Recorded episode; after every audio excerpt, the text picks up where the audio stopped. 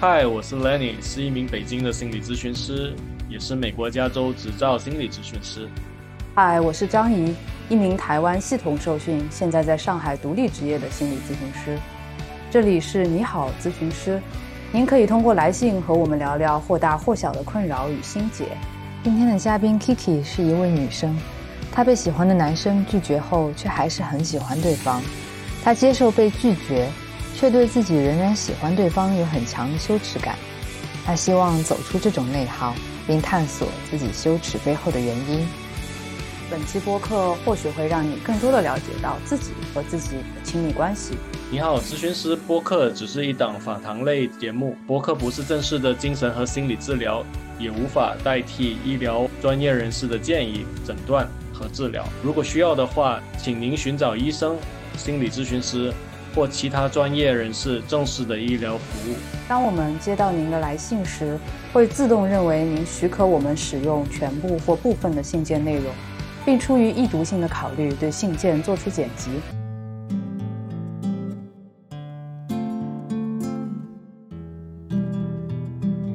大家好，我是 Kiki。我的烦恼表面看起来是感情问题，但往更深一层说，可能和自我接纳有关。我喜欢上了一个男生，并向他表明了心意，他很清晰、很礼貌地拒绝了我。事情已经过去了半年的时间，他似乎也有了女友，我对他的感觉也淡了很多，但内心依旧喜欢他。默默喜欢一个人并没有错，这听来是一件很正常的事情。问题在于，我似乎对他不喜欢我，我却依旧喜欢他这件事充满了耻感。我接受他拒绝我，却无法接受自己仍然喜欢他这个事实。脑袋里有一个声音，不停地对我发出责问和责怪：“你不应该继续喜欢他，这是错的。”另一个声音说：“我找不到理由不喜欢他，继续喜欢也没有错。”我的情绪不会因此有很大的波动，可是我有些累，这被我定义为内耗。我不想继续下去。更重要的是，我很好奇。为什么我会对喜欢不喜欢自己的人这件再正常不过的事情充满了羞耻感？希望自己能够更加接纳自己吧。哦，Lenny，好像我们今天收到一封问题特别聚焦的信，你听完有什么样的感觉吗？感觉好像不太知道他具体这个难受的地方在哪儿，因为好像他又觉得很合理。对一个好像没有办法发展下去的这样的一个男生，可能一方面可能还喜欢对方，他也觉得这个部分是合理的，但是一方面好像有挺多对自己有这样的一个情绪或者有这样的一个想法，挺挺自责的。我看完也是觉得他好像是一个头脑非常敏捷的人，但是他脑袋里有好多呃应该不应该的声音，好像反而让他。对一些很自然的感觉觉得很奇怪，自己这样很不对。我其实也跟你一样很好奇，为什么他会进入这样内耗的一个漩涡？可能跟他的一些经历有关吧。嗯，所以我觉得我们还是先有请我们的嘉宾，然后去更好的去了解到底他发生了什么事情。那我们就邀请今天的嘉宾 Kiki。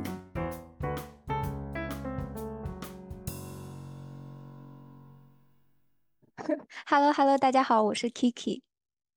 嗯，我们收到 Kiki 的这封信哈，Kiki 上面其实也跟我们聊到了一些关于他现在的一些呃困惑哈，所以我们其实先从了解一下，就是说从发呃邮件给我们到现在这段期间里面有没有一些可能更新的一些信息啊？有变化。我刚开始给你们发邮件的时候，是因为我当时有很喜欢一个男生，然后那个男生我们之前呃算是蛮好的朋友，或者也可以说是暧昧了很长，呃也没有很长，就大概一个月左右的时间，但是确实是一个我呃挺上头。我就流行的话来说，比较上头的一个男生，但是后来就没有再频繁的联系了。然后他也有跟我说清楚，我们就是朋友的这样一种关系，其实已经，嗯，等于说没有任何暧昧不明，都彼此把话说得很清楚的这样的一种情况。我也知道他没有想要跟我去走入，比如说一段感情关系，但是我好像沉浸在对他的喜欢当中，沉浸了有，嗯，好几个月的时间，直到我给你们发邮件的时候，那大概距离我跟他就说清楚这件事情之后，有了，呃，三四个月左右的时间了。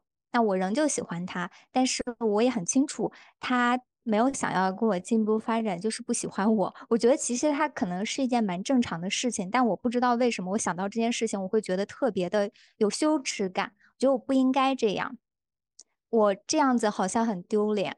那这段时间的变化，就是距离我给你们发邮件也过去了，可能有小一个月了吧，我记不特别清楚了。但目前我已经这种感受已经下降了非常非常多了，就几乎可能之前有八十分，现在有十分的样子。那听起来下降的非常多。嗯嗯，这还是你今天想要聊的这个部分吗？我觉得是可以去探讨的，因为对于这个男生来说，呃，可能时间过去比较久了，那我这个感受会降低，但非常有可能我下一次再遇到这种情况，我的模式会重来。我所以，我有一个比较好奇的一种情况，所以这是第一次，呃，喜欢一个男生，然后这个男生拒绝你？不是，不是。跟我说一下之前的这种情况跟这一次有，呃，有什么不一样？呃，有不一样。之前基本上在前期接触的时候，我就会知对知道这个男生对我没有什么感觉。会没有特别好的一个互动，但是这个男生不一样，我们的互动是非常的，嗯，有火花的，然后会能够感觉到两颗心在慢慢接近的感觉。虽然这个可能只是我单方面的感觉，但这个感觉会比较强烈，你会觉得你是被倾听的、被理解的、被重视的，所以我觉得是有这样一点很大的不同。那感觉在这一段跟之前不太一样。然后这个男的听起来非常的，好像多多少少好像也有跟你算是建立一段比较可能呃深入的关系的这样一个感觉。嗯，呃，怎么说呢？在他这里，我会觉得我好，我好像是被看见的。而且他看到的我的那些方面，并不是我平常的生活当中会展示出来的。比如说，两个人在聊天的过程中，彼此非常的幼稚，然后聊的话题也蛮幼稚的啊，不太像就是一个成年人，然后一个一个职场人士是日常会去聊的这些，会有这些不同吧。就我跟这个男生的接触当中，我觉得我好像被看见了，但是在之前，包括之前的感情经历和别的一些接触啊、约会的男生，我没有感觉到我被看见。那你刚刚说这个关系跟之前的关系不一样，可是你担心这个模式会再重复出现。当你说模式的时候，你是想到了什么？模式就是我对应该这件事情。如果我做不到所谓的应该，我就会很觉得羞愧、羞耻、丢脸。但这个应该它是从哪儿来的，我也不太确定。但我知道，在我跟他的这段关系当中，我认为的应该就是在对方说出了不再继续的时候，我就应该停止喜欢他了。这是我潜意识里的应该，但我不知道这个应该是从哪里来的。那那这个应该是很熟悉的一个部分吗？在你生命中，是是，我之前有做过心理咨询，嗯，呃，也有可能会触及到这一块儿吧。但之前触及，嗯，就我跟心理咨询师沟通的过程中，可能会觉得这个应该是是超我的部分啊，我我不知道是不是超我。然后，但我自己实际的。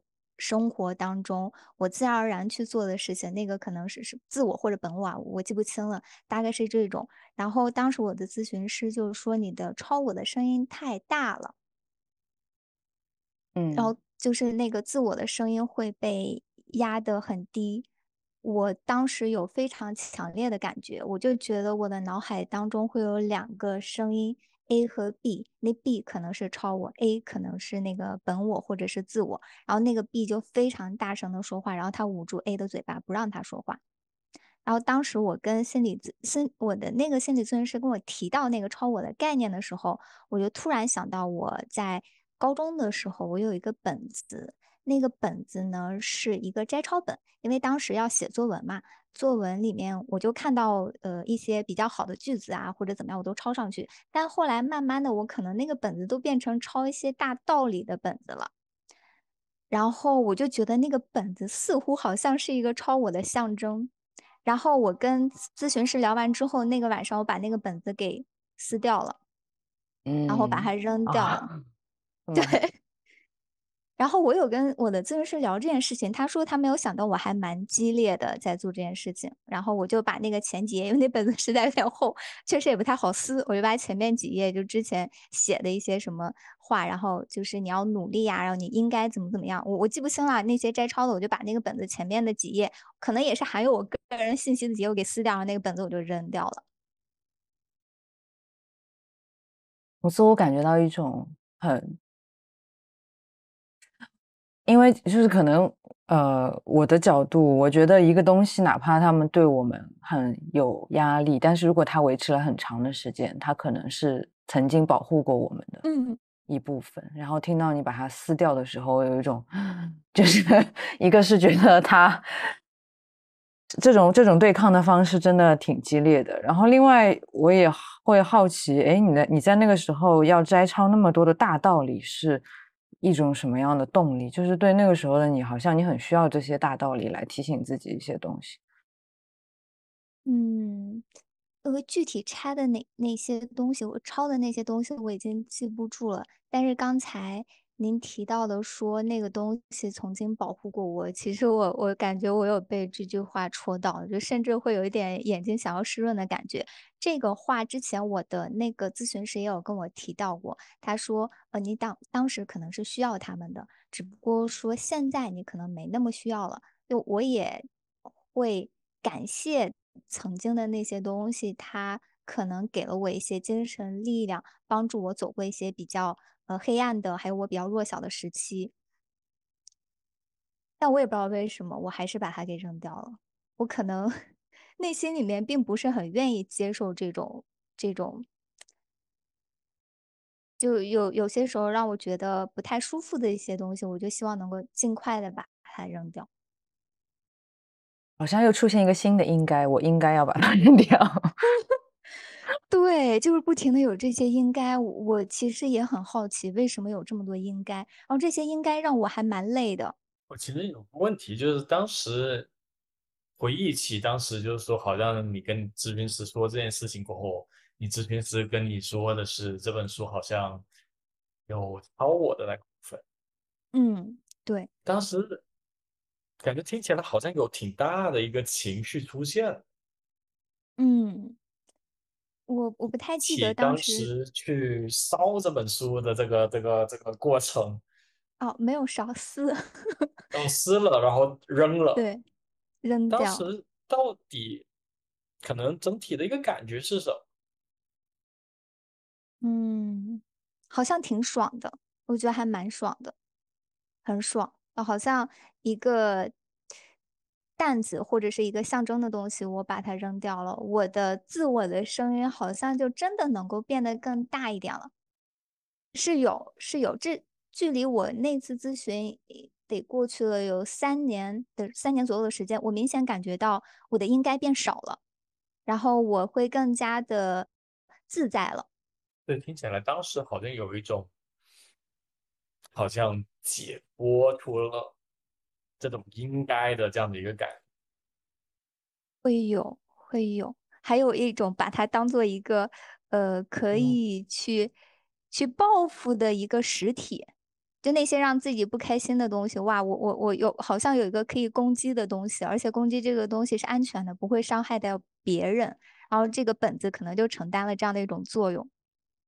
就听到这里，感觉有一种窒息的感觉。你说攻击不到别人，但是他可以攻击一些东西的时候，我曾经有过这种窒息的感觉，但是现在没有了。我不太记得我当时会因为一些什么东西感觉到窒息了，好像是内心有很多否定自己的声音，就自己不够好啊，不够优秀，或者是各方面好像都不够让自己满意。这个的声音确实有蛮长的一段时间会让自己觉得很自很窒息，有一种溺水的感觉。但现在这个声音。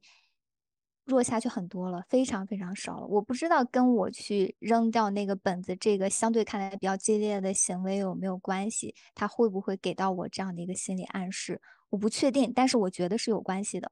啊，所以我们在成长的时候到底是一个怎么样的一个生活？成长的时候什么样生活？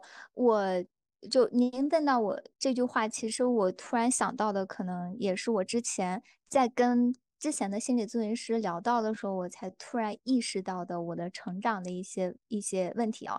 呃，当时他说了一句话，他说我太希望得到认可和肯定了，就可能也是一句蛮平常的话，但我不不知道为什么就当时一直在哭。然后我脑海里就会有两件事情，第一件事情就是我读高中的时候，每一次月考结束后，我待在房间里面，然后我母亲在我房间的门口，她她就会在背后一直在对我进行说教。呃，可能就是我，因为我高中的成绩不是很好，就可能中上等的那种，然后有时候月考也不会考得特别好嘛。但是我爸妈是老师，然后他们会有很多同事的小孩成绩非常好，然后会我在我背后会说你要努力学习，什么什么之类的。就现在我已经记不清那些话了，但是我会当时给我的感觉，我可能就觉得啊，我一定要努力读书，发奋读书，不然我是对不起父母的。其实是一种非常非常压抑的情绪，但我当时是意识不到的，是在那次跟心理咨询师聊的时候，我才发现，我的天呐，就十几岁，就十四五岁的自己承担了这样的一个很大的精神压力，我觉得这个对我来说还是挺长期的一个折磨的，因为高中三年，三年那么多次月考，他持续了很多次，而且他在背后讲的时候，我都是趴在桌子跟前，我不跟他交流的，我是一直在掉眼泪的。我也不知道为什么当时会一直掉眼泪，但是这种情况一直在维持了整个高中。然后第二件还有一件很深刻的事情是，我在读初中的时候，我的那所初中的校长是我爸爸。然后有一次考试，我就是那个监考老师不是特别严格，然后我有同有看到别的同学在作弊，然后我当时也很心动。我而且我的有当那节考试老师没有把所有的书给收上去，我就把悄悄的把我的好像是物理，我就把那个书拿到了我的桌肚里面。然后后来我发现外面有一个监考的身影，我就赶紧按兵不动，并没有去翻书去看。然后后来过了一两分钟吧，然后我的爸爸他走进了教室，把那本书拿了出来，放在我桌子上，说说呃。就是你不能作弊，然后就说了我小名，然后你不能作弊。我其实他声音非常轻，他会觉得是一种比较好的教育方教育方式吧。然后他就走出去，哇！我当时觉得我整个脸都丢尽了，整个脸都丢尽。从那个时候开始，我进教室，我没有从正门再进去过，我永远都是从教学楼的小路，从花园穿过去，从后门悄悄的到座位上。我觉得太丢脸，我觉得全校的老师和同学都知道这件事情，而且我还有听到别的同学好像说啊，校长的女儿都作弊，怎么怎么样。我似乎好像也听到过有人这样讲啊。我现在回想，那是对自尊心非常大的一次打击。觉得刚刚讲了两件事，其实都还蛮伤人的，就是一个是一种很漫长的，我觉得也很窒息的感受，然后一个好像你爸爸有一种。你被他公之于众，就他背叛你，让你一个人要去面对接下来很多的压力和风雨的感觉。他没有保护好你，他认为这是一种保护。让我看到你好像眼眶也有点湿润。对对对，就想到这些会比较难过。但似乎好像还好。就是现在已已经不会觉得这些是伤害了，但不知道为什么聊到这些的时候，还是会非常难过。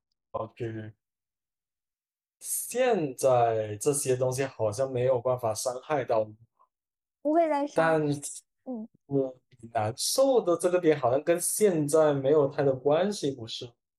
难受的还是难受着。嗯，会有点心疼那个时候的自己，但是现在的自己已经可以抵抗掉这些东西了，而且也不会去怪罪父母，因为他们的呃观念，在他们的观念里里那是对我好的，但是刚刚你听到或者说这个事情的时候，还是挺难受。很难受。我为十四五岁，还有可能初中那个监考的事情，那个时候我应该就十二岁，十二岁、十三岁，就被会心疼那个年龄的自己。说到这里还有是有一个，点像是，嗯，在聊这嗯个事情的这个过程里面，其实好像你的身体好像又有点回到过去的这种感觉。嗯，好很多了。以前会，以前在深夜里面想到这些事情的时候，嗯，会会呃感受非常的强烈。现在已经是之前的十分之一了吧？我我有一点好奇，就是嗯。你有没有，你当时没有跟他们说，对吧？就是哪怕你憋得很难受，你哭，然后他们也没有停止，然后你连续都是从后门进校门，然后不敢去面对所有的老师和同学，这些你都没有告诉他们。他们不知道，没有这个意识是要告诉他们的。那，直到有一次，我有跟他们沟通这样的事情是，呃，我呃毕业之后我就来北京工作，然后我爸爸给我的感觉就是他好像觉得我的工作很丢脸，就是比如说我我在私企我也蛮努力的工作，就不太符合他认为的好工作。就包括我来北京，其实我也已经满足了。就当时他让我考教师资格证啊，然后去考 b 啊，这些我都考了，而且我全部都考过了，只是我没有去工作而已。然后他会觉得我的工作不太好，然后我可能春节回家，我就觉得我好像给他丢脸，就是他会讲，好像哎别人家的小孩是什么国企或者体制内，然后他觉得自己女儿的工作他说不出口，就很丢脸。我就觉得天呐，我在父母心目中怎么是这种形象，就还挺给我压力的。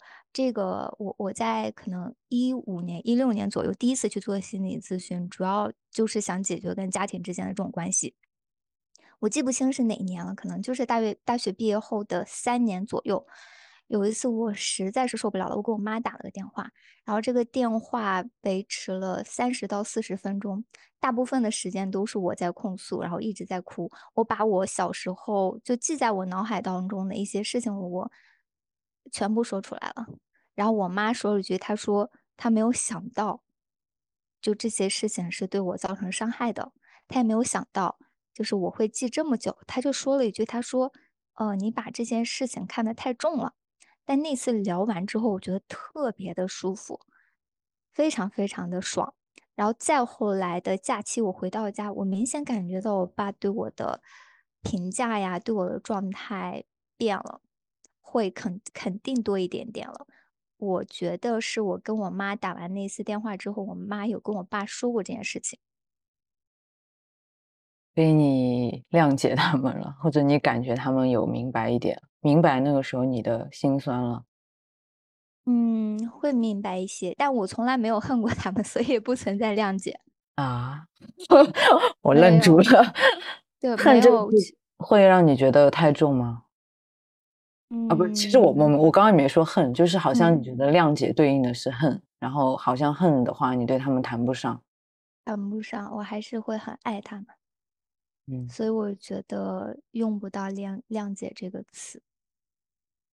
就是刚刚那个十四五岁，你趴在那里哭流眼泪，然后你妈妈还在不停说教的那个场景，你觉得那个时候的你，他有什么样的感受是他没有跟妈妈说的？他希望他那个时候需要什么？希望希望我妈，我妈可以夸夸我吧，我也没有那么糟糕啊，一点都不夸夸你糟糕。嗯，夸夸我，除了懂事之外的所有东西都可以夸吧。因为小时候被夸的比较多的是懂事，我不知道是不是东亚女生都会普遍存在这种情况。嗯。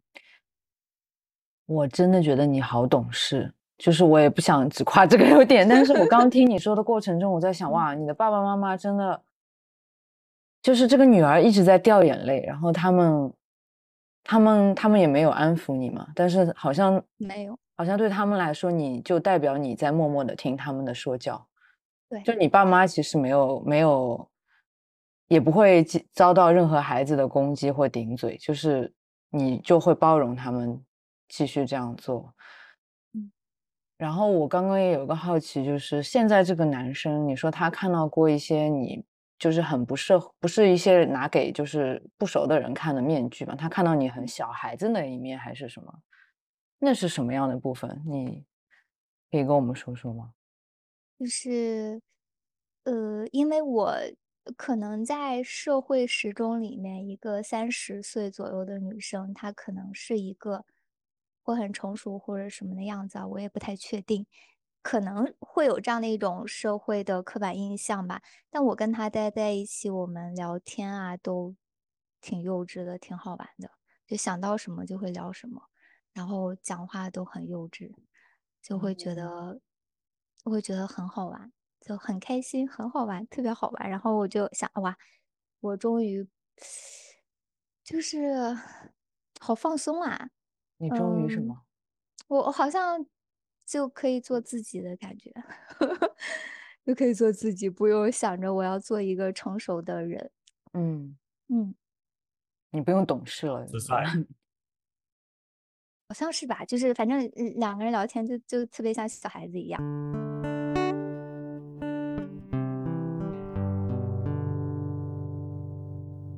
我刚刚在聊到去称赞你十四五岁的时候的那个样子的时候，我总有一种感觉，好像没有办法很好的放开，感觉好像没有办法那么的自由的去呈现自己。对，没有没有呈现过自己，十十几岁的时候是不懂得呈呈现自己的，也从来没有会看到自己有什么啊多么好的优点。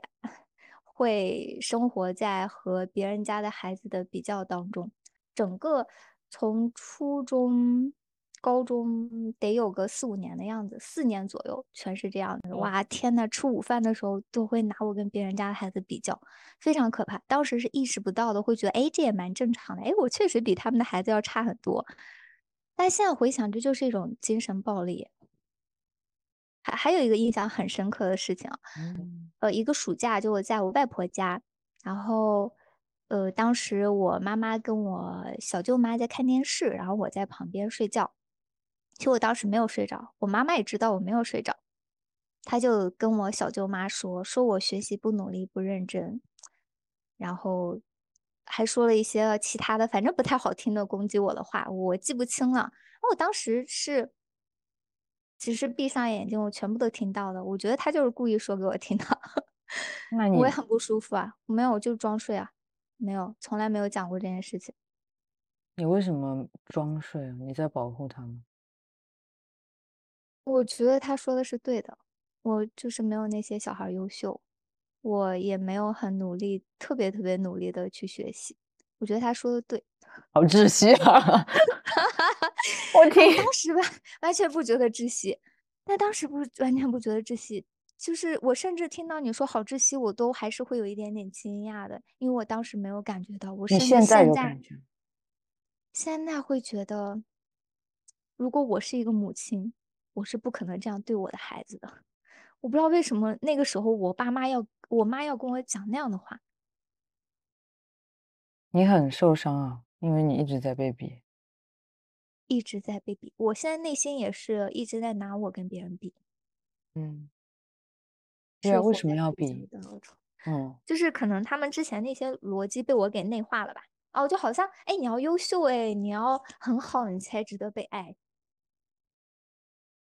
你说这个话的时候，好像好像还很活泼，在模仿他们。可是，嗯。我我觉得一直在听这样的话是很失落的，因为你作为自己好像从来没有被他们欣赏过。嗯，我好像也不是很在乎，就是因为他就我可能比较容易去心疼别人，因为我觉得他们也已经为我付出了很多了。嗯，我就没有什么太多的理由再去去怪罪他们。那那你现在好像眼眶也是有点湿润，你的感。觉怎么样？感觉还是挺难过的呀。就如果他们能够多给我一些包容与爱，我应该会活得快乐很多。就我可能我的十十几岁、二十多岁，我不会在焦虑当中度过，我不会走了这么这么长的路，我才走到现在这种相对好一嗯点的状态。这条路太长了，我觉得。嗯嗯，你一个人走了很久的路，对。就算走这么难的路，你疗愈自己，你其实都没有真的让让他们太累。没有，因为我觉得他们也已经蛮累了。啊，对，他们是累的，但是我感，觉我们好像没有办法回到你的累，我们永远在想他很累，他很不容易，嗯，他也尽力了。对，就对，张毅聊了一个我觉得挺挺有趣的一个现象，有一种感觉就好像这两个东西是不能兼容的。我？爱他们和我对他们生气不能同时存在。我优秀和我很有趣好像也不能同时存在。我过去很难受，跟现在又好像不能同时存在，就呈现了一种很分裂的一种感觉。甚至你现在很难受，或者你现在很不容易，和嗯他们很不容易，好像也不能同时存在。嗯。嗯，就是做不到去去对他们生气，去怪罪他们，很难做到，因为他们也有非常多很爱我的时刻，并不全是这种，嗯，伤害到我的东西。所以我的问我题就在于我们在聊着，就是他们可能对你的这样的，我们用另外一个词吧，他们呃跟你互动的时候，可能有一些可能从家长的角度来说，可能是能理解的，嗯，但是从小孩的角度听起来好像不是很合适。对，我有个感觉，就是每当我和 Lenny 好像被你说的话，就是或者说嗯，很想要关心你，觉得你很心疼你那个时候经历的东西的时候，你总会告诉我们我没事了，我现在就是不会被这些东西伤害到了。然后好像我们再多说，就是有一种要呃跟一个好女儿去对立的那个感觉，其实会有一点不知道怎么去靠近的感觉。因为我们今天聊亲密关系嘛，所以我我我会好奇说，这个部分会不会发生在你的亲密关系中？因为真的觉得你的眼眼睛里都是眼泪，然后看起来真的很受伤，但是你一直在告诉我们这个已经好了，现在已经我不怪他们，我没事了，会觉得特别难过。就如果你没有说这句话的话，我是完全没有意识到的。我也不知道为什么呀，我我会觉得会更想要跟别人说我没事。甚至你刚才提到说，会有一种你们觉得我很难过的时候，我在说我没事，会有一种好像难以靠近的感觉。这也是我从来没有意识到的。我以为好像我展示成这种开心的、乐观的样子，才会有人愿意跟我做朋友。嗯，那，你要不要说一点？你表情很丰富。不知道，反正就很奇怪啊、可是我听起来这就和今天我们聊的这个部分是有点关联的，感觉好嗯，像仿佛这个男生他能够让你去真的去放下这个防御，我挺好奇他是怎么做到。哦，我突然想起来了，但他这不一定是他最吸引我的地方，但是也确实是吸引我的地方。呃，有有一件事情，就是我跟他，嗯，在就之前是蛮频繁的联系，就基本上每天都联系。后来有有好几天，八九天的样子，他突然没有再找我了，然后这几天就很难过。然后在这几天之前发生了什么事情呢？然后有一天是我的生日，然后嗯那天我跟我朋友吃饭，我就说，哎，是我的生日。然后那天他给我祝福啊，都觉得蛮开心的。他还给我弹了一个曲子，虽然他弹的贼烂，然后我也听得出来弹的贼烂，但是他又给我弹，我觉得很开心。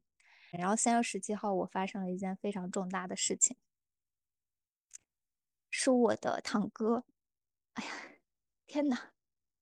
哎呀，我缓一下。嗯没关系，你想哭可以哭。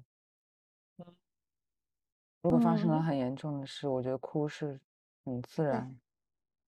就是我怕会影响我表达。就我三月十七号的时候，我的堂哥突然过世了，是非哦，常非常突然的一件事情。就就他在午睡的过程中突然就过世了，就对所有人来说都是一个非常巨大的打击。然后我在三月十七号的晚上，可能在嗯九九点钟左右，我跟我妈打电话，然后我才得知这件事情，就是完全无法接受，因为这个是他很年轻，就是我堂哥只有三十七岁。嗯。啊，就特别无法接受，就非常非常的难过。然后那天晚上我有跟他讲这件事情，就我就说我今天非常难过，他有问我发生什么事情，然后他有跟我，我就有跟他讲，他有在安慰我，然后他给我打电话，但是我没有接，我当时就已经没有办法讲话这种状态了。但其实我很后悔我没有接他的电话。我觉得其实是一次可以，反正就蛮后悔的，当时没有接他电话。反正当天晚上就有安慰我，觉得还挺，就内心觉得挺暖的。然后后来第嗯二天一大早我就回老家了，然后去 面对人间惨剧，就特别特别的凄惨的一个状况，去安慰我的嫂子，然后，然后她有非常小的孩子，总之是非常难过的一种状态。然后回到家之后，我就非常后悔，我不应该跟他讲这件事情，因为我们的关系没有到达那种程度。我觉得，如果我想要跟他发展男女朋友关系的话，我觉得我可能好像不太适合跟他讲这么多，因为我们之前聊的都是很浅的话题，就分享一些有趣的话题，很好玩的。然后，呃，在家待了几天，然后又回北京，然后这中间有八天左右吧，他没有来联系我，也没有来问我怎么样，然后我就会很难过，非常很难过，所以我有主动联系他，我说，哎，你最近是不是就最近怎么样啊？他说他很好，啊，我就特别难过，我就觉得那你很好啊，你没有出什么事情，然后你也没有再来关心我一下，啊，我就说，呃，我以为你把我忘了。然后他说没有没有，他说我今天还有想到你。我说那你为什么没有联系我？他说因为我后来又忘了，哈哈哈。然后那天晚上就随意聊了一些天，我就跟他讲，我说就是如果你你忘记我也没有关系，我就说就希望你开心就好，就这也是真的我想对他说的话。然后后来我们就是互道晚安之后，然后大概过了二三十分钟，他给我发了一段话，他说我也不知道，呃。我想了很久，不知道要不要跟你说这些话。他说我一直把你当做很好的朋友，然后我也跟我们另外一个共同认识的朋友说，如果去北京的话，一定会找你玩。然后他说，呃，作为一个朋友，没有及时的再去关心你，觉得很愧疚，怎么怎么样。然后就希望我能够恢复之前元气满满的样子啊。大概就发了这么一长段的话。你觉得如果你接了那通电话，会有什么不一样吗？因为你刚刚说后悔。我脑子里一下子蹦出来的这个观点，我不知道对不对啊。我可能在之后遇到别人的时候，我不会排斥把我崩溃的情绪展示出来了。这些真的内心的感受，也不是说完全不跟朋友啊或者是一些人去讲，就我会挑，我会挑我觉得对方能够接受的部分，我才会讲的。哦，我也有一一个感觉，就是突然有点好奇。呃，当然我们俩是 我们也是第一次见面，我觉得嗯你可能，呃，有一部分保护自己的方式，可能就是去照顾整个场吧。我会觉得好像你也想要照顾这个节目表达的清不清楚，或者我们俩能不能承受之类的，可能有这些想象。然后，但我刚刚突然想到你说的那个羞耻感，就是这个男生他跟你。不管你们有多大的差异，但是你们确实有一段时间，他也很愿意去主动靠近你。然后你说你们有暧昧，他可以跟你聊得很开心，像小孩一样。但是他不跟你在一起，他跟别人在一起，你对他有愤怒吗？有，我不愿意承认这种愤怒，我觉得这个是不应该的。哈哈，你为什么笑？你笑什么？就是我不知道，我是觉得这种我的这种不应该也是不应该的。就是我会觉得我应该是要接纳自己有这种情绪的，但事实上我是觉得我不应该有这种情绪。我不知道我表述清楚了没？就我好像所有的事情都有一个应该。我我不确定他有没有女朋友啊？我觉得应该是有。我不确定，我们也没有再聊过这些。但是呃，从那次之后，非常他他还蛮，他不仅跟我把那个话说清楚了，呃，我的朋友圈他再也没有点赞过。之前是会有点赞的，就从那天晚上我讲过我堂哥的事情之后，他再也没有点赞过。嗯，然后还有一件事情，想法是什么？啊？如他从那件事情没有再给你点赞，你心里的想法是什么？我很困惑呀，我觉得你是不是玩我？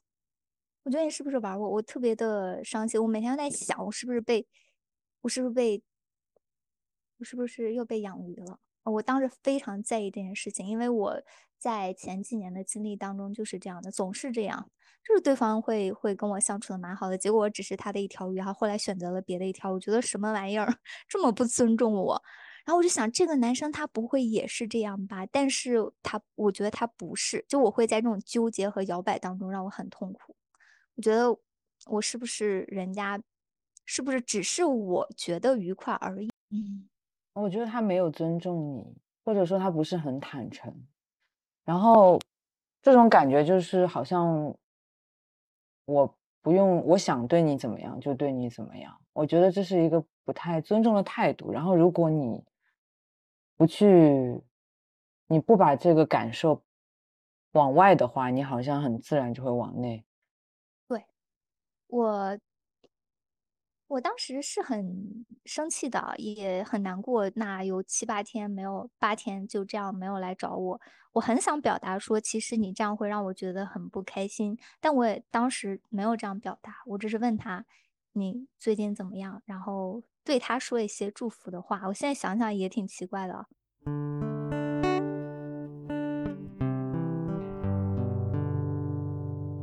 我不知道谈到这里那个羞耻感，我们。关于接纳自己的部分，我们有聊到多少？因为你好像写信的时候说，你大概知道跟接纳自己有关。呃，就是我在想，那个羞耻感是这个人已经这样对我了，可是我还喜欢他，我好像很为自己不耻嘛。就你可以把那个羞耻感补成一句话吗？补充一句话就是他，我我如此真挚的喜欢他。他不喜欢我捧着一个非常精美的礼物，捧到他面前，好像显得我非常的不合时宜。他好像有了女朋友，然后但我现在还没有男朋友，好像好像我是被丢弃的，我我是被别人丢弃的礼物。这个礼物是我用心包好的，他丢在了路边，他丢掉了，但我竟然还希望把自把这个送给他，就会觉得很很丢脸。那我捧着一个礼物敲了门，然后很礼貌的，哎，你可以收下这个礼物吗？他没有收下，虽然用了也很看起来很礼貌的方式，但是他没有收下。没有收下，那我就收回好了，我送给别人好了呀。可是我还是想要送给他，我为什么还要想要送给他？他都对我的礼物没有接纳，我还这么想要送给他，就很当你不能接受。你说，那当你拿着礼物去敲门的时候，你你心里想的是他会怎么样？我希望他可以。我希望他可以接受，但我知道他不会接受。那不会接受的话，我也希望他可以说：“那曾经我其实也可能对你也是有这些想法的，后来觉得我们不合适或者怎么。”但他不是这么跟我讲的。嗯，他他没有重视过这个礼物，就他可以不接，但是你可以夸赞一下这个礼物吧？没有，他很就是他不够真诚，好像。我觉得他不够真诚，我不相信我们那个接触的时间他没有对我动心过，但他没有提到这一点，也不是说呃不提到就不真诚，但我是希望他他如果提到了，我内心会舒服很多，但他没有提到。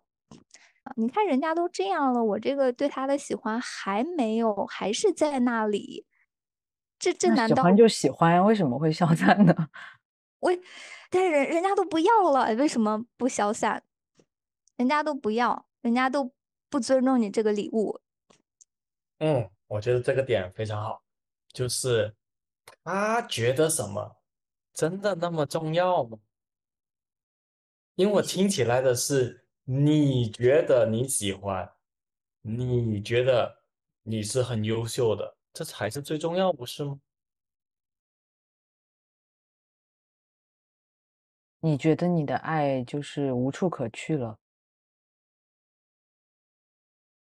暂时无处可去，嗯，就是爱不是你自己的礼物吗？就是这个礼物一定是给他的吗？嗯，就现阶段，我如果非要给他送一个人的话，还是想要送给他。如果如果不非要送给一个人的话，那我就留给自己。因为你怕他，你还是觉得他好，你是很好的礼物，你打算送给很好的他。那听起来这个逻辑就很顺了，对吧？跟他没有关系，他要不要不重要，嗯，重要是咱们觉得自己好，咱们觉得这个人好，对不对？是因为他不要，那感觉好像他好重要呀。嗯，他对我来说确实还蛮重要的。我的意思是，这才是我们需要确定。需要确定，需要确定什么？就是我们真的很好。嗯，你爱要不要？这个我很难，没有，我感觉好像 Kiki 这个前一句话点头点的很快，后一句话点头点的比较慢。我确定很好，但我还是 做不到。你爱要不要？我我有一个好奇，如果他跟你说你的礼物很好，然后你也很好，但是这个礼物可能送给送给他是不合适的，然后他很欣赏你可以做出这么好的礼物，你会觉得好一点吗？会，他当时其实也是这么跟我讲的，他说谢谢你，谢谢你跟我说这些。嗯，哦，谢谢你，谢谢你跟我说这些是一种。他觉得他觉得很不错，他觉得他收到很好礼物，他蛮开心的。但是他不是对你这个人说出反馈，就是，嗯，我觉得不太一样。嗯，对我做了一些反馈，就说了一下对我的感觉啊，会觉得，哎，现在想想我一点都不想听这种话，但当时不知道为什么觉得好像给的反馈还行，说啊你很有勇气呀，然后什么你想说的都能说出来啊。但是如果是我，我就是废话。然后说对对我的感觉就是之所以会聊这么久，是因为觉得就是我们短暂的接触的那一天，在那群人当中是最聊得来的呀。然后后面也也觉得挺聊得来的。嗯，然后避重点啊，避重就轻的感觉。对啊，没有说重点。然后他就说，他就说，呃。他说我们俩，他说哦，我们可以是很好的朋友，但不能是男女朋友，大概是这样一句话。他说什么？毕竟我们生活轨迹会有很大的不同。我觉得完全找一个借口嘛。那我们刚开始认识的时候就知道彼此有非常大的不同，都知道呃年龄啊、距离啊什么，完全都知道了。对啊，这就是跑过来，可能。让你动动心了之后，好像又不太能面对这件事情，而且他甚至不能面对，说跟你去讲明白。他觉得他讲明白了吧？但你很失望吗？你觉得听到的都是一群什么东西？当时很失望，当时很失望，后来就觉得好像还行。我我现在反思，没有什么还行，就我当时太不太不注重我自己了，太不看重我自己，我才会觉得他给的反馈挺好。现在想想什么烂反馈，他还问我说：“哎，那我给你的反馈怎么样？是不是还蛮好？”我说：“呃，然后他就说那哎，反正就开玩笑嘛，各种，反正反正啊，你就直接问他，你是不是有女朋友？你是不是觉得我跟你离得太远，然后你比我年轻，你觉得不合适？我没有问他，但是如果其其实这是我很想问的。然后那他说他是如果是有，那我就说那你为什么你当时还要跟我聊这么久？你们缺一架没有吵，我觉得 嗯，没有什么啊，我没有什么好吵的。我觉得吵架是一件不是很体面的事情。礼物被扔掉也不体面。情绪，对一切情绪负面的感觉好像没有意义，对啊，你是这样苛刻的，没有。用。好苛刻啊！我对自己好苛刻啊！为什么不能骂他呢？是我、啊明明我真的觉得他挺没有担当的，做的挺不对的。嗯就是没然后那那你说我们还是朋友，那还是朋友，就是连朋友圈都不点赞了，然后给你发发一些信息，然后有时候回，有时候不回吗？什么鬼？又想做好人，然后又做这种事情，就是又想做好人，又想在你面前维持一个啥错都没做。好人的形象啊，什么还希望你能对呀、啊，现在觉得他也并不是一个我想的那么好的人。他喜欢你的时候，可能真的是很让你动心的，就是他也有做到，但是他真的没有办法去面对这个过程。我觉得挺是你说的对啊，就是挺没担当的。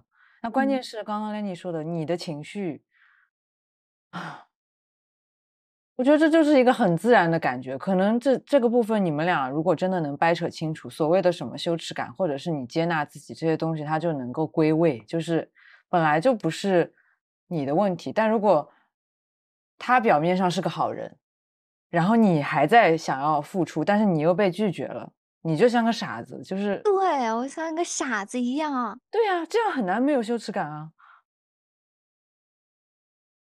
就整个就好像对啊，我现在觉得，其实他根本就没有处理好，我我用我的滤镜过于美化他了。嗯嗯，是的，所以吵架有没有用？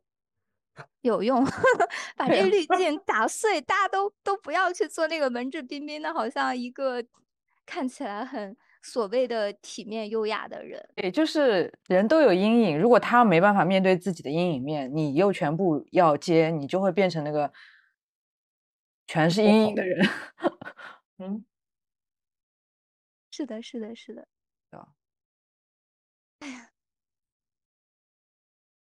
这就是他，嗯就是他不靠不不不厚道嘛，就是说的又不坦诚。我会回想到我之前的，比如说我在拒绝别人的时候，我也没有也做过类似没有很坦诚的事情，而且我当时是完全没有意识到的，没有意识到自己对别人造成了伤害，所以我还是会有一点宽容，但我好像对自己不够宽容。嗯，嗯，因为我我我也对别人做过类似的事情，然后所以我就觉得啊，他这样也可以理解，但我就好像就没有来理解理解我自己，都去理解别人了。啊，这又是我刚刚提到的，这两个东西是能够同一个时空里面存在的。嗯嗯，他做了一些事情，可能你以前也干，对，但是现在我们需要考虑的是我此时此刻的感受，而不是我以前干了什么。至少我在这件事情上面我没干这些事情，嗯这，是他干，对，他该怼就怼他。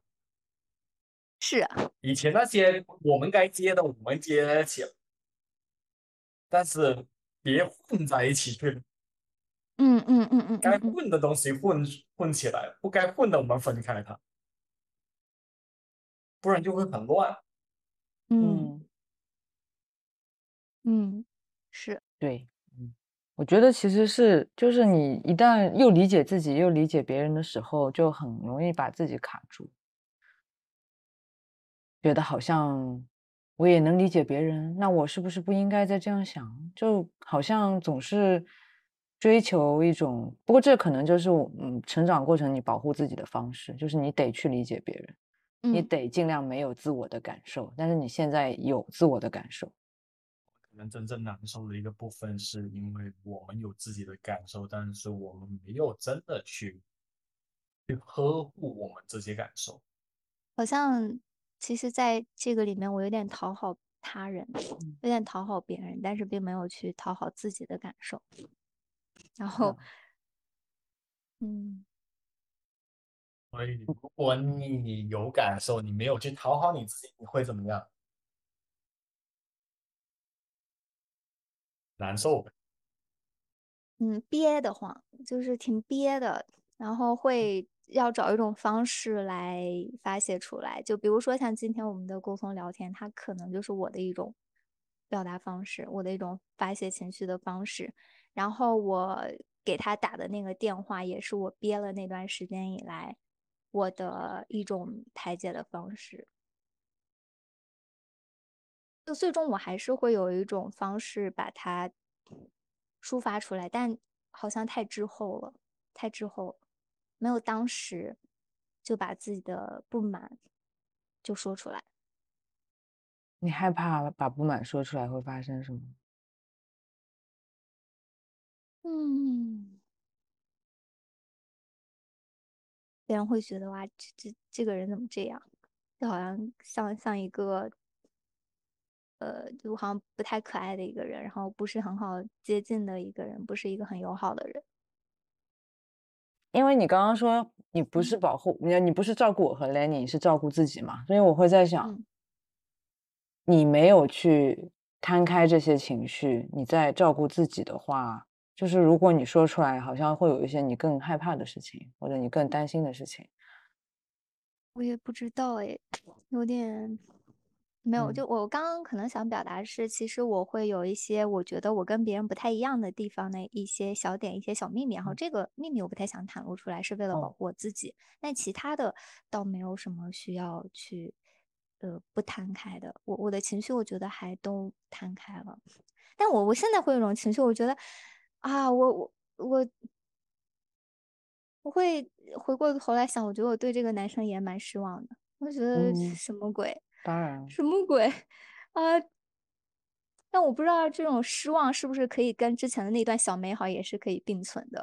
好像回到了刚才所说的，我好像总是不能并存这个问题。哦，对，我确实意识到，对，就好像我如果我觉得他是一个不太好的人，那那一段小美好就就糟就就就糟糕了，就好像他不是一个美好的东西了。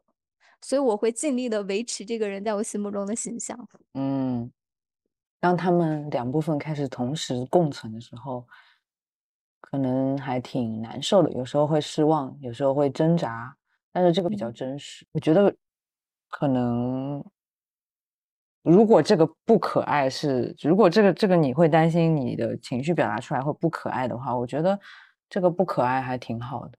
这个不可爱的样子至少很，他很尊重自己，他认为自己的真心是应该被好好对待，这就是我们的本能啊！我被辜负了，我就会生气，我就会想要冲他吼，就是动物的本能。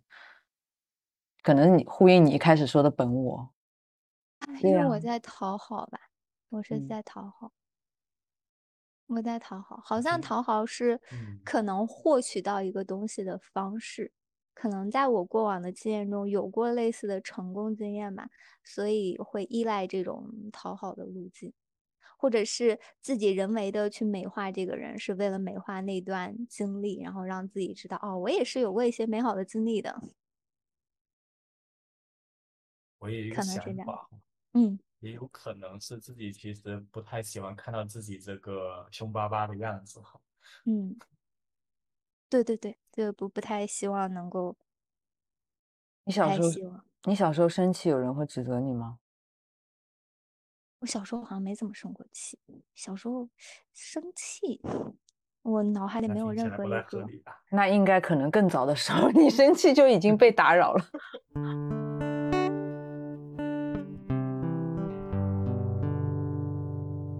你你们是两个人都这么发自内心的觉得我对自己很狠吗？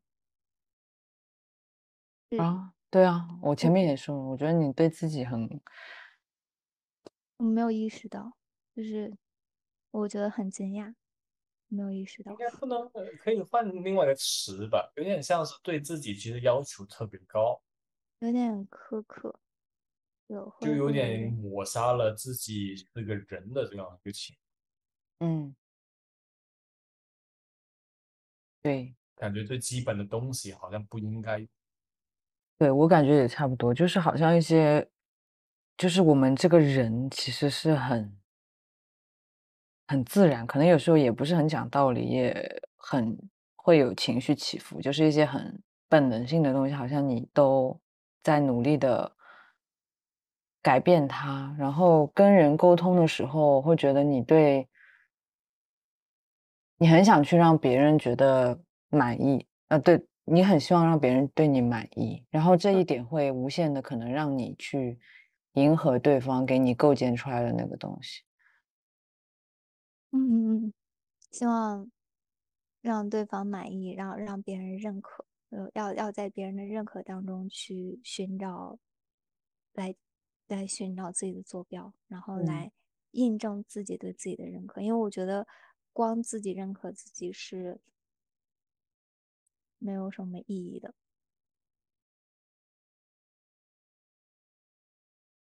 就一定要有别人认可才可以。这一下我不知道为什么感觉啪又掰到另外一边去了，就是，嗯，要哎么就是自己认可吗？刚白聊了。啊，不是，就是不是白聊了，就是要么就是别人认可我，要么就是哎，只有孤芳自赏，呃，这这种感觉，哦哦哦哦哦哦哦，又好像又不能共存了。嗯，对呀，呃有没有可能我们也想找到一些就是跟我们一样重视自己那些脆弱，或者是我们也喜欢自己的一些小特征、小毛病，然后别人也能接纳我们这个部分，我们就能共存，我觉得挺好的，嗯，而不是我要没有被接纳。对，而不是我要刻意的去压抑自己的这些小情绪，因为别人不不接受，嗯。嗯。因为我觉得刚刚你其实说到一点，我觉得某个程度它也没有病，就是如果只有你自己认同的话，压根没有人完认同，我觉得这有点极端，因为毕嗯。竟就有点像老王卖瓜自卖自夸的那种感觉，对吧？但嗯。是我们也不能说完完全全依靠，就是说外界的认可。首先，我们对自己的了解，也知道自己哪里可爱，哪里不可爱的这个地方。当别人其实去更多看到我们可爱的地方的时候，和我们自己想法是一样的时候，其实会感觉到更一致，也感觉到更更怎么说呢？更更更笃定吧，对我们自嗯己的了解，感觉好像你整个人会更实在一点，嗯不是只是活在你自己的想象，或者不是只是活在别人的想象。所以更加真实的面对自己的感受。应该是说，只有我们更真实的活着，咱们才能够更好的去体验生活，去生活这样的一个过程，不然整个人会有点虚、很虚、很内耗的这种感觉。嗯，嗯，你现在的感觉怎么样？那感觉那我蛮治愈的，非常感谢你呀，就是会给我一些我没有想到的东西，有很多还是一下子戳到我了，然后有其实还是有一点点懵懵的状态，有有一点懵的状态，但是觉得很很舒服，很舒服。嗯就是我觉得我被接纳了，我觉得我被接纳了。这也是之前我跟那个男生聊天的过程中我的感觉，我觉得我被接纳，嗯被看见，看到了一些别人没有看到的，我甚至我自己都没有看到的地方。而且你们说那没有错，而且你们跟我说那没有错啊，这才是正常的人类啊，我就觉得。就是被拥抱、被接纳的感觉。嗯，我觉得这是一种很奢侈的感受，但是，一旦有了这样的感受了，我就知道哦，这这种感受还是存在的，没有我想的呃那么的困难。不是说我一定要表现的多么的可爱，多么的去讨好别人才能获得这些的。原来我坦诚一点也是就可以获得的。我听到奢侈还是有点心疼的。有点心疼，谢谢谢谢你心疼，因为别人跟我讲心疼，我都不太信的。我觉得，哎，我有什么好心疼的？我觉得我也活得好好的，也不是那种很好像很可怜或者是很痛苦的人。但是但是你们今天说，我才意识到，哇，原来我还真的是有那种对对自己很苛刻、很苛责的地方。嗯，没意识到，我以为我对自己已经挺好了。感觉你在前面和后面的这个回复有点不太一样哈。啊，有哪些不一样？一开始的时候我不是，我不是，后面的时候谢谢。啊，对对对，我是，我是，我。接纳自己有这些很复杂的感受，接纳自己对他这个人，对就不管是现在我提到的那个男生，还是以后可能会出现的人，都可能有这种复杂的感受。我现在对他依然有复杂的感受，我依然对他有，我可以共存了。嗯嗯，其实你谢谢我那个地方，我觉得还是好快啊，你马上就谢谢我啊。当然这可能也是你一个很直接的感觉，只是我觉得好像，哎，呃。没有啊，就是可以在你身上多停留一会儿，因为我跟 Lenny 都是真情实，就我们也不会去骗自己，就是说啊，我没感觉到，我硬说。但是有时候真的想在你身上多停留一会儿，就是让就陪陪你这个感受，但你也很快会把这个东西还回来，说谢谢，然后然后就跟我开始讲下一个事情，好像很不好意思让我们关注着你去陪陪你。天哪，谢谢你，你太有洞察力了。我觉得你们俩都好有洞察力，就你没有说我我我没有意识到，但是说我发现是这样的啊。我你刚才说就是想你们俩都想可能陪我再多待一会儿，哇，好感动啊，在这个感觉上，不需要太快的去想下一句需要说什么，需要。接下接下来做什么，我们就纯粹在这陪着他，感觉一下。现在有两个咨询师和你去关注到你的情绪，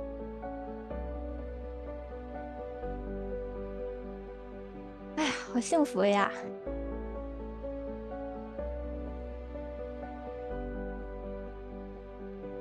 虽然说好幸福，有种如释重负的感觉，哈。好幸福呀！幸福的感受怎么样？身体感觉怎么样？很轻盈，嗯，很轻盈，那挺好的，自由的感觉。那我们今天暂时啊聊的也差不多了，感觉这个感觉能够更好的稍微待一会儿，然后我觉得在这个点上。是一个挺不错停留的，也结束的一个第第一个点。嗯嗯。那我们感谢 Kiki 今天上来我们节目和我们分享了那么多。感谢你俩，谢 谢谢谢，给你们比心比心比心。感谢感谢感谢感谢。真的。那祝你生活慢慢的变得越来越好。嗯，会的。也找到你未来的他。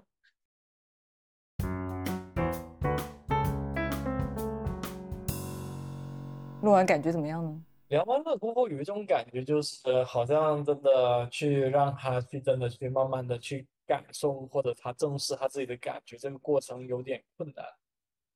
感觉我们在这个过程里面好像花了比较多的力气，好像一遍又一遍的去引回到他自己的身上，但是他很容易就弹不开。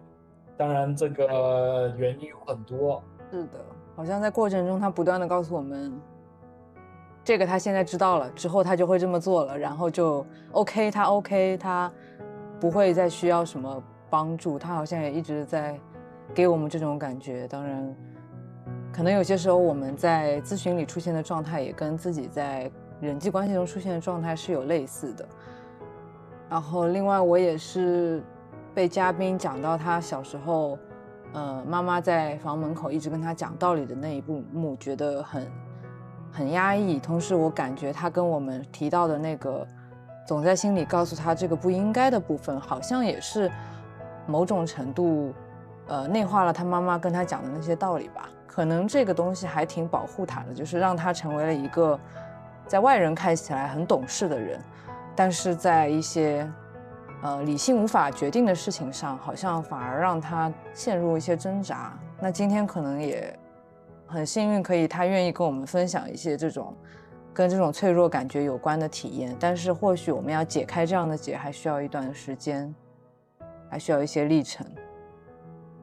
觉得就是 Kiki 我听我们的这个节目的话，也会希望就是说可能。花更多的时间，一点一点的去，去对自己的这些感受、感觉有更多的这样的一个认可吧。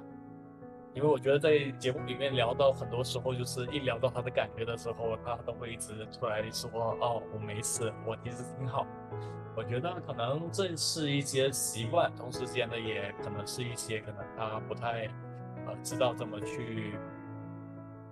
应对他自己的这些感觉的一些表现，所以可能这个部分是需要可能多练习或者多允许的，所以也希望就是说可能以后可能有这样的一些感受感觉出来的时候，可以一点一点的去更加可能允许他们的存在，甚至先不谈开，先稍微先待一会儿，先允许有这些情绪，甚至可能可以跟人探讨更多，或者他自己可以。去意识到这些部分，然后慢慢的，可能我觉得他可能会对自己更加接纳吧。是，今天也是感觉到好像他跟我们吐槽他自己的很多模式，但其实他对那个男生还有很多的愤怒，根本都没有感受过，就是他心里的那种困惑或者是奇怪。然后我我猜想也是很长时间以来，他都是尽量的表现出给别人没什么负担。但是很多很多案主来到我们面前，就是特别那些好像跟自己死磕，或者是陷入某种觉得自己不应该这样。其实他有很多愤怒，或许源头并不一定是自己做错了什么，或者不是所有的事情都应该觉得是自己的问题。不然这样的话，你的关系都只是在跟自己作对而已。这个也是一个好像我觉得会经常遇到的场景吧。当然不是说我们就能做得多好，可能大家有一些就是成长经历，可能你都会有这样死磕的状态。也许就是通过这样一个呃这样一次对谈，或许大家也可以对自己内心这个部分多一些关照。所以很开心今天 Kiki 跟我们分享他的故事和他的烦恼，也希望我们今天这一集的播客能够。帮助更多的人。